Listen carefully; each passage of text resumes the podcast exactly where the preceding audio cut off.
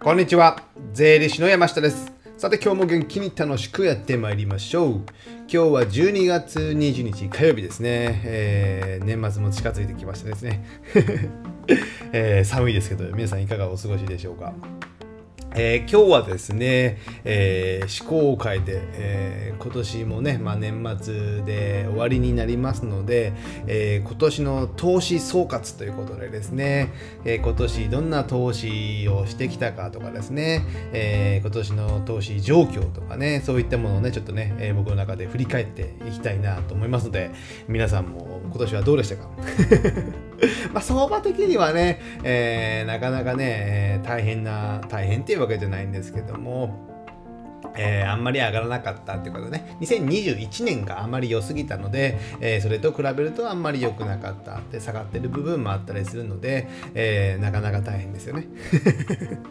まあそんなこんなを話していきたいなと思います。じゃあね、今日今年の投資2022年なんですけども、まあメインにしてるのはまあインデックスファンド投資ですよね。投資信託をいくつか買っておりまして、まあよくある、えー、S&P500 とかですね。ね。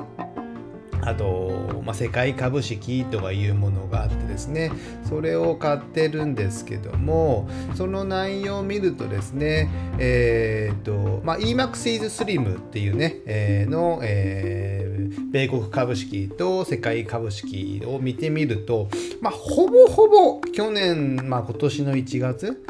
と比べるとまあ一緒みたいな。こと両方とも一緒ぐらいですよね。えー、ですので、まあ、ほぼ横ばいかなと。なんで、まあ、投資、まあ、例えば積み立て NISA とかでですね、投資した元本、年間40万ぐらいですけども、その分がまあ増えたぐらいな。なので、えー、ほぼほぼ横ばい。元本が増えた。で、利利息っていうかですね、運用益ってものはまああんまりなかったのかなと思ってですね。やっぱね、これね、結構その途中でね、マイナスになったり、マイナスっていうか結構ね、えー、下がったりした時もあったので、その時に買ってればね、えー、追加で買ってればプラスになってたかもしれませんけども、まあ普通はね、毎月数万円とかのね、えー、一定額を、えドルコスト平均法で買うかと思いますので、まあ毎月積み立てた人は、ほぼほぼほぼ増えてない。まあ、2021年が良すぎたからですね。ちょっとね、なんか寂しいなみたいなね 感じがして、結構ハイテク系のね、アメリカの、え、株とかが下がったりしてたので、えー、っと、含み損があってる部分も結構出てきたんじゃないですか。なんていうのだったかな。僕もね、ちょっと持ってたんですけども、やっぱその部分だけね、がえー、ガツンと損が出てたので、えちょっと塩漬けになってるかなっていうのがありますので、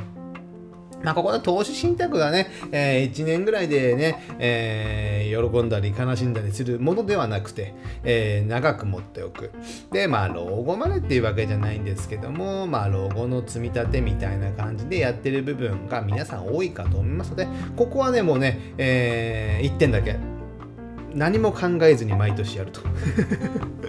ここがポイントですよね投資をやめないってここがポイントだと思うんですねやめてしまうと、えー、あまり意味がなくなりますのでもう良かろうが悪かろうが毎月毎年のその例えば積み立て NISA であれば、えー、40万とか決めた金額を毎年買っていく。これがね、えー、この投資手法なんですよ。なので、えー、さっきみたいに僕みたいに上がった下がったで喜ばないと。悲しまないと。ということが大事ですので、えー、あなたもね、投資されてる、投資信託、インデックスファンドされてるかと思いますけども、えー、喜ばず、もう極端な話、買ったらずっと見ないと。1年に1回見るか見ないかぐらいでもいいかなと思いますよね。あ見てしまうとね、やっぱね、気になって、えー、胸がざわつきます、あ、ざわつきますよね。ですので、ここはあんまり見ないっていうのがね、えー、良い戦略なのかなと思います。じゃあ続いて、まあ、似たようなもので、まあ、個別株もねちょ、ちょっと今年、あそこ2022年になってちょっとやったかな。だいぶ昔はね、えー、30代の若い頃をやって、20代からは若い頃やってましたけれども、個別株は久しぶり買ってみてですね、えー、買った瞬間ね、えー、1ヶ月ぐらいかな、めっちゃ上がってですね、えー、数十万ぐらい利益が出るかなと思ってたんですけども、えー、今はねその人がね、え足を引っ張っていて その会社がね、え赤字になっております。個別株も難しいですよね。まあここもね投資信託と一緒で、え長い目で見て 長い目で見て、えその使ってる自分の商品を会社を買っているので、まあそんな一応、えー、喜ばないってことですね。損しても、えー、利益が出てもそんなに喜んじゃいけない。ずっと持っておくホールドしておくみたいな感じがいいかと思いますのでここもねまあ普通まあほとんどの人は個別株やらない方がいいですよね。やっぱね僕もね数十万程度しかやって100万もやってないかな。しかやってないので、えー、あんまり大層なことは言えませんけども、個別株はね、やっぱね、えー、上がり下がりっていうのがもういい一目でわかるじゃないですか。まあ、投資信託もそうですけども、えー、大きく動く場合もある。ですので、喜んだり悲しんだりすることが多い。ね、えー、ですので、まあ、遊び程度ぐらいでやるというぐらいの方がいいのかなと思います。なので、個別株はそこまでおすすめはしないってことですね。やっぱ分かんないからね。やっぱ投資の一番のあれってリスクじゃないですか。でもリスクで、じゃあ例えば100万円もしか持ってなくて、え100万円一社何かのね、えー、株に投資するとなると、もうそこがね、崩れたら大大ごけするんですよ。ですので、まあ、分散が基本になりますので、やっぱ基本はまず投資信託でやっておいて、で余剰資金があって買いたい会社があるとかいうのであればですね、個別株に、え手を出してもいいのかなと思いますけども、まあ、そこまで出さない方が僕は、えおすすめかな。僕はちょっと遊びでやって、遊びっていうかね、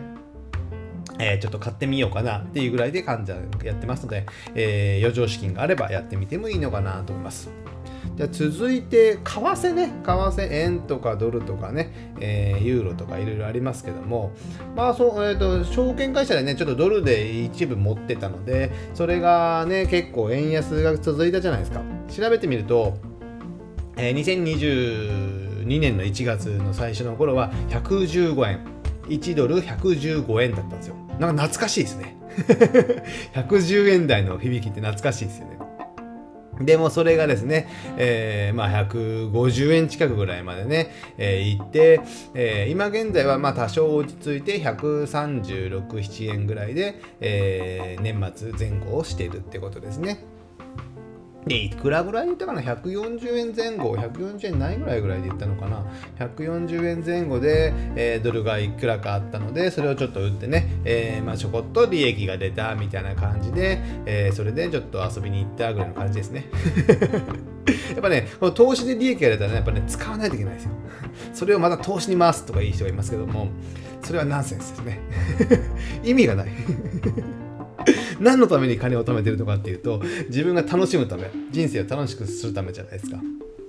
なのでちゃんきちんと利益が出たらそれをね、えー、使うっていうのがね正しい投資の僕は、えー、手法かなと思いますので是非皆さんもね使ってください。使わないと経済は回りませんからね。ということでですね、為替はね、まあまあ良かった部分もある。でもね、ちょっとね、ドルでね、積み立ててしてる商品が投資信託っていうのがあったからですね、えー、それがね、予想以上にね、えー 金額がね、えー、円安にぶれたので、えー、積み立て額が多くなったっていうのがあったからですね、これね、だいぶ前に始めとけば、これはだいぶ違ったかなと。そのね、投資でたらればういちゃいけないんですけども、まあ仕方ないと。まあこういうこともあるかっていうことになるので、ここではまあ損までは出てないとは思いますけども、あの積立金額がちょっとえー、予想よりもオーバーしたっていうのはありますね。で、為替がぶれたからですね。まあ今後は大きくはそこまでぶれるかどうか分かりませんけども、まあ115円とかそれぐらいで想定してたので、えー、そうなるとね、まあ10%ぐらいえー、今だったらね、増えてるからですね、その分ね、まあ、まあ仕方ないんですけども、まあ、ドルでね、えー、やっぱね、外貨で持っておく、日本円だけじゃなくてですね、えー、外貨でも持っておくっていうことがね、やっぱりリスクヘッジ、先ほどの分散にもなりますので、ここら辺もね、え、多少は仕方ないのかなと思ってます。いくらなのかわからないからですね、今後ですね。なので、外貨でも持っておくってことですね。じゃ続いてですね、えー、あとはね、えー、不動産投資をね、えー、やってますけども、まあ、しょぼしょぼでやってますけどもね、片足突っ込んでるぐらいなんですけども、えー、今年か2022年か1頭を購入できたのでようやくね前に進んだなというのがありましてでもまあねこれもね経験しないとやっぱわからないなと言ってですねやっぱ古い物件を買ったのでまあ多少ね修理が必要とかの連絡がちょこちょこ入ったりとかですねえー、家賃の未収ね 未回収があるんだってことね。ああこういうこともあるんだと思ってですね。保証会社の関係とかですねいろいろやっぱね最初に調べておかなきゃいけないこともあったりするのでですねなかなかねえ問題も多いなと。まあこれはね仕方ないことですね。やっぱこれはねやっぱ経験しないとわからないんですよ。ね。楽なものを買って、えー、買えばいい部分はあるんですけどもそれだとねそんなに収益がたまらないみたいな感じになりますのでまあさ、まあ、ちょっとはリスクを負ってでこういったもの古い物件とかも買うことによってまあリターンが得られる可能性も高いっていうことがありますのでまあここら辺はねバランスになりますので、えー、良い悪いはまあいろいろあって人それぞれ考え方もあったりするのでまあここはねやっぱ経験しないと分かりませんのでやっぱね、不動産始めるの怖いっていう方はいらっしゃいますけども、やっぱりね、ここね、やらないとわからないです。僕自身もね、買うのはやっぱ怖かったですよ。最初ね、数千万っていうお金を振り込んだりするからですね。えー、これが戻ってくるのか、戻ってくるのかっていうかね これはどうなるのかってね、思ったりしますからね。本当に買えるのかどうなのかとかね、えー、ちょっと不安になることはやっぱあるかと思いますので、ここら辺はね、えーやっぱりやらないとわからないっていうことになりますまあいい経験ですやっぱね、えー、やってみないとわからない。でやらないとやっぱ文句も言えない。いい悪いも言えないっていうことになりますのでここら辺はねやっぱね、えー、ぼちぼちやっぱね不動産はもう少し僕もえー、一歩じゃなくて両足ぐらいね突っ込みたいなとは思うんですけども。まあだから自己資金がここはね、えー、不動産は結構必要になってきますのでまああとか来年は買えないかなとかね。まあ買えてもワンルームマンションの中古を買うかな。でもそこはまあ1個持ってるからですね。その新しい経験もしたいなというのがあってですね。来年再来年ぐらいにまた1棟ものを挑戦できればなと思ってですね、まあ、そこでお金も貯めていくっていう形になっていくかと思いますので。ここら辺はね、まあ、タイミングとかね、えー、市場状況とかにもよったりするんですよ。昔のね、10年ぐらい前ぐらいであれば、まあ、自己資金とか、まあ、少なくても買えるぐらいの感じだったんですけど、あの時ね、結構買っとけばすごいですよね。僕自身その時は全然ね、あんまり興味がなかったみたいな不動産投資に、お金には興味があったんですけど、不動産投資にはなんか、なんか興味がなかったんですよね。なんかね、周りでね、成功してる人はあんま見たこともなかったんですよ。不動産投資でですね。ですので、やっぱこの辺はね、計画立てて、やっぱやっていかなきゃ長期でやっていかないいけないけない。ですぐ儲かるもんじゃないですよ、不動産投資ですね。えー、3年、5年、10年、15年、20年ってなって、えー、かなりの差が開いてくる。っていうのはやっぱり時間を味方につけるような戦略ですので、えー、最初の方に言った投資信託と同じようなものでコツコツ、えー、時間を味方につけていって、えー、将来的に、え花開くみたいな感じになりますので、まあ、短期的にね儲けようというわけではないので、えここら辺はねじっくり見据えてえー、僕があと15年後ぐらいに楽できるようにね えー、種を少しずつ植えていくっていうことですよね。この辺も、えー、皆さんもね、えー、怖いのではなくしっかり勉強して、え続いて、えちゃんと実践していくっていうことですね。っていうことに限ります。で、続いてはね、太陽光発電。太陽光発電はね、今年は良かったですね。天気が良かった。天気が良かった。天気が良かったのかと、まあ、2021年はね、なんか悪かったんですよ。なんか悪かった。ね、出力要請とかもね、九州電力の方はちょっとあってですね、なかなか収益が重いようによかいかないな、みたいな、良かったんですけど、あ、悪かったんですけども、2022年は天気が良かったのかな。えー、予想以上の発電量があって、えー、それに伴う収入も増えたので、まあ、よ良い感じにね、えー、お金が回ったので、結構プラスになったんじゃないですかね、ここら辺はですね。まあ、ここもね、まあ、借り入れもあったりするし、まあ、長い目で見て、20年スパンか、20年スパンのまだ数年目ぐらいの話だからですね。ですので、まだまだ利益は出ないんですけども、まあ、予想、以上に出たので、まあ良かったかなって。でもね、えー、天気はね、来年もわからないからですね。まあそこまでブレることはないんですけども、まあ、下がったり上がったりすることもあるので、まあ、ここで出た利益っていうのはねあまり使わずに きちんと取っておくってね、先ほどね、使えって言ってたんですけども、まあ、あんまり使わずに、まあ、余剰余剰資金っていうかね、えー、に置いといてもいいのかなと思いますので、ここら辺はね、でもね、他の太陽光とか見てたんですけども、えー、なかなかね、今の物件っていうのはね、買えないですよね。僕が買ったのは2020年なので、そんなにね、古くはないんですけども、今の物件12年してかなり市場が変わった、えー、僕はコロナの入り口の時に買ったのでギリギリセーフやったんですけども2022年の今現在っていうのはね、えー、数ヶ月前その買った人にね今の状況とかの物件とか見せてもらったんですけどもなかなか買えない利回りがもう低くてで、えー、っと、なんていうんですかね、もう20年で回収できないみたいな。20年後21年目20年間はあの国が買い取ってくれるから国っていうか電力会社が買い取ってくれるからそれが法律で決まってるんですけども21年目以降っていうのは発電をしてもね、えー、民間の会社で買ってくれるところに売っていくみたいな感じなのでここは自由なんですよね。売らなくてもいいし売ってもいい。で売るのであればまあ3021年目以降で、えー、買ってるくれるとこを、えー、1キロワット10円とかなんかいくらでね買ってくれるとこを探していく。そのね、30年スパンぐらいで見てて、それでやっとプラスになってるみたいな感じなので、20年スパンで見てね、プラスにならないっていうのであれば、ちょっと微妙かなと僕は思うんですよね。なので、まあ、太陽光発電はね、ある程度収益が安定してるので、まあ、コロナになってね、その安定した収入が欲しいっていう方がね、結構投資家がこぞって買いに来たっていう話になるので、ここら辺はね、えー、結構値上がりしてるっていうことでしょうね、物件がね。ですので今買ってもなかなかきついかなっていうのはありますけどもまあいい物件が、ね、地方とかにあったりすると、えー、意外と眠ってる部分もあったりあと中古で売買っていうのもあったりするんですよ。例えば発電開始したのが、えー、2020年でしたとね。例えばね。そしたらね、えー、今から2023年に買うとすれば、まあ、2年落ち3年落ちのものを買って、えー、残り、まあ、20年引く、えー、経過年数をすると、まあ、17年とかの、えー、収入を得る。それでもねプララスになるような物件とかがあったりするんですよ。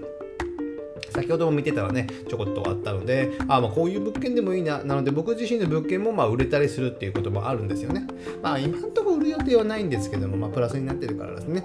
えー、ですのでそういったものを買っていくっていうのもね、戦略的にもありますので、そういった中古の市場っていうのもね、ちょっと探してみるのはいいのかなと思います。太陽光は良かったですね。でね、えー、一番悪かったのはビットコイン。暗号資産っていうんですかね、えー、今見てみると、えー、2021年の初めっていうのはねえっ、ー、とねどれぐらい？570、80万。今見てみると580万ぐらいあるんですよ。年末ね。去年の年末。今知ってます ?220 万。半分以上してるんですよね。ですので僕もねいくらかいくらかっていうねまあ数百万なんか入れてますけども半分になりましたからね。倍になる予定だったんですけどね。これね塩漬けされてるっていうね。まあちょこちょこね、えー、安い時でもまあ毎月積み立てで買ってたので半分にはなってなくてもですね多少は4割減ぐらいはなってるのでいかがなものなのかなということがありますのでここにはねあんまり突っ込みすぎないでねやっぱね、えー、多くてもね資産の10%以上あ10%以下 10%以下ぐらいがいい。まあ5%以下ぐらいがいいんでしょうかね。まあここら辺、まあ化けることもあったりするので、まあね、そのまあ、ギャンブルとは、まあ、投資は違うからですね、まあ、余剰、本当に余剰資金、先ほど言った個別株以外のも、まあ、優先順位的には低いですよね。優先順位的には低いですので、まあ、そこまで持たなくてもいい。なので、まあ、まあ、1ビットぐらい持っときたいですよね。1ビットぐらい持っていきたいので、1ビットぐらい買ったらまあいいんじゃないかなぐらいの感じですよね。ですね、ここはね、まあ、将来的にまた上がる可能性もある、こういったね、仮想通貨っていうのはね、やっぱね、えー、先ほど言った円とかドルとかの法定通貨っていうのはね、えー、まあ、上下してる部分もあったりして、まあ、安心できない部分もあったりするじゃないですか。で、価値が、えー、なんていうかね、えー、デフレ、えー、デフレ、インフレになってきてて、えー、物の値段の方が上がってきてる、お金の値段の価値が減っている部分もあるありますので、そうするとね、こういったビットコインとかも注目が集まれば、集まるはずなんですけどね。まあ半年以上になってるので、まあ逆に今は買い時ってことですよね。わかんないですよ。でも、でも来年来年のね、年末ぐらいにはね、えー、今80万ですからビットコインみたいなね。っていう可能性もあるので、えー、これはね、この値動き、ボラティリティが大きすぎるので、あんまりおすすめはしない。僕もね、えー、ギャンブルっぽいからいかんね。いけないですね。ここで反省します。なのでちょっとビットコインとかね、えー、暗号資産系の積み立てはちょっと減らしておりますので、えー、ね、まだ欲があるんでしょうね、人間ね。僕も人間なんですよ。ということでね、えー、ここはあんまり皆さんにはおすすめはしないってことですね。あとね、えー、債券のね、投資してた部分があったんです。個別で債券の部分があったんですけども、死亡債とかですね、えー、ここの回収がね、ちょっとね、ままならないっていうかね。まあいろいろね、あのまあ、戦争とかあったり、いろいろね、2022年っていうのはいろんな動きがあったので、円安とかもですね、ちょっと投資の回収が進まないので、まあ、ここはまあ、まあ、あと何年かで回収できるので、まあいいんでしょうけども、まあ、ちょっとここも微妙だなというのがありますね。あと、FX の自動売買をちょっとね、えー、マレーシアの方でやってたんですけどね。怪しいなとかね。まあ一応ね、もうね、えー、利益確定して、まあ数万円程度の利益しか出なかったので、まあ微妙だなっていうのはあったんですけども、まあ利回りは良かったですよ。でも結構ね、値動きが激しい。で、去年ちょうどね、あ、去年というか2022年は、あの、やっぱ円安やら円高やらもうブレたりするのが大きかったので、なかなかこうね、リスク高いですよね。結構、ミドルリスクハイリターンみたいなね、感じだったので、えー、手仕舞いして、えー、やめたということね、えー、やめましたということで、ここはまず数万円利益が出て確定したかなという感じです。まあまあ、あまり赤字がなかったからよかったですけどね。で、最後は、あとね、え事業投資の部分の、えー、案件がね、えー、いつでかな ?1 年前 ?1 年ちょっとぐらい前かな？えー、あんあすいくらか投げといて、えー、今年はね、まあ、内容を聞く限りにはね、順調に進んでるみたいな感じなんで、来年春ぐらいかな、配当が入る予定ですので、まあ、そこが入れば、ま多少ね、回収できたかなということで、ラッキー、ラッキーというか良かったということでですね、え、3年ぐらいで回収可能して、えー、1.5倍ぐらいになればいいかなと考えておりますので、ここら辺もね、え、まあそれはすぐにはわからないですけども、えー、利益が出るかなっていう感じになっておりますね。なので、まあ、良いものもあれば、ね、全体で見ると悪いものもあると。これをプラスマイナスゼロ。なので、まあ、こういったかね、僕がね、まあ、好きでやってる部分と、あと、まあ、プラスアルファ仕事になってる、仕事になってるっていうかね、仕事の部分もあるので、えー、こんなにやらなくてもいいんでしょうけども、あのーやりたい人はね やりたい人だけ、えー、投資信託ぐらいの、ね、積み立て NISA とかね、イデコぐらいはちょっとやって、あと不動産投資とかもね、ちょっと勉強していくとかいうぐらいの話はね、やっぱしておいた方がいいかなと思ってます。やっぱね、そのね、えー、お金の価値、円の価値っていうのもね、2022年はね、えー、揺らいだ。昔から揺らいでますけども、いろいろね、不安になった方も多いかと思いますので、最低限お金のこういった勉強をしていて、えー、これね、えー、やっぱね、すぐにね、お金っていうのたまらないんですよ。皆さんごご承知の通り。ですね、早め早めにね、いろいろなものに手をつけていって、しっかり勉強していって、で、実践していく。で、実践でやっぱね、勉強になります。やっぱ実践しないとわかんないんですよね。投資信託とかね、えー、そういった積み立て NISA も分かんないからやらないっていうのは分かんないからね、えー、月5000円でもいいから1万円でもいいからやっておく。で、あ、こういう感じなんだと経験すればですね、えー、5000円投資して5000円がなくなるってことはほぼないですよ。年間5000円投資してね、12ヶ月で6万円ですよ。6万円がなくなるってことはないですよ。ね。えー、ですので、それを怖いって言って何もやらないっていうのはね、えー、もらえる利益も損してる、もらえてないっていうことにもなりますので、そうね、え、やっぱり、最初の一歩っていうのは大事だと思いますので、その一歩をね、え、来年にでもね、え、またね、NISA とかね、え2024年以降ね、え改正されていって、また使いやすく、まあ、金額も増えたりしますので、今のうちにね、やっておく、2023年中にやっておいて、え2024年の投資額が増えた時にはね、さらに、えプラスでやっておけるっていうことになりますので、え2023年はね、ぜひね、えお金の勉強、投資の勉強ね、やっていただけたらなと思います。まあ、最初はね、本読むことですよ。いろんな本を読む。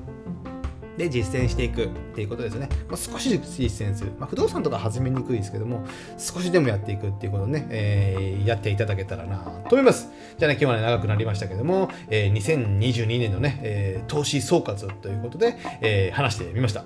あなたの投資はどうでしたか、えー、最後にね、えー、一番良い投資をお勧めすると、それは自己投資です。そういうお誓いみたいなね。ですのでね、えー、こういった投資せずに自己投資に励みましょう。2023年はね、えー、どっちもしなきゃいけないってことですね。金融投資やこういった投資と自己投資っていうのがね、一番年利ハイ、ローリスク、ハイリターンになっておりますので、ぜひね、覚えておいていただけたらなと思います。じゃあね、今日はこれぐらいにしたいと思います。ではまた次回お会いしましょう。さよなら。